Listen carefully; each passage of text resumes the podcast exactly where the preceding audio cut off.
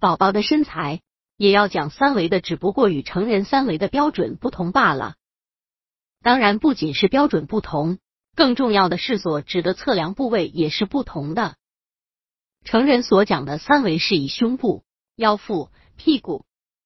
所谓的不同之处，是孩子多了头围而少了屁股这一项。最下面是腰腹，然后是胸围，最后是头围。百度搜索“慕课大巴”，下载更多早教资源。腰腹围，通过腹部的大小。我们可以预测到一些有可能发生的病症，最主要是肠部的变化。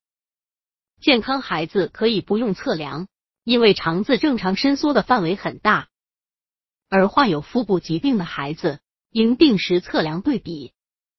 显著的慢性腹部隆起，可能是患有佝偻病、结核性腹膜炎及巨结肠等；显著的腹部下陷，可能是消瘦及脱水等。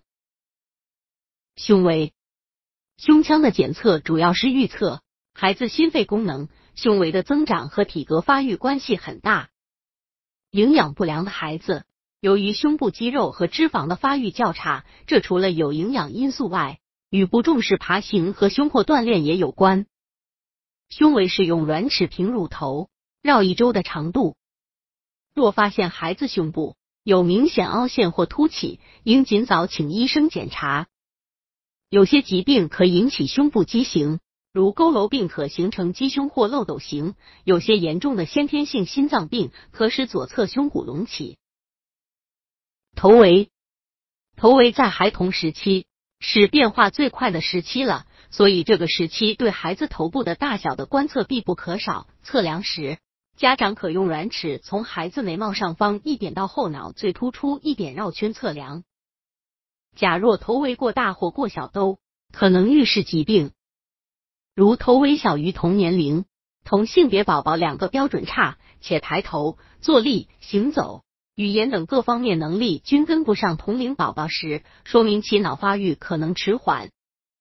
这时应到医院对宝宝进行发育评估和智力检测。通过以上的解释，我们应该了解到了。测量这三维，主要不是为了宝宝的美观，而是为了宝宝的身体健康。通过各种维的数据，可以推断孩子目前的状况如何，然后可以决定是否要进一步的细致检查。所以，这三维的观测还是很有用的。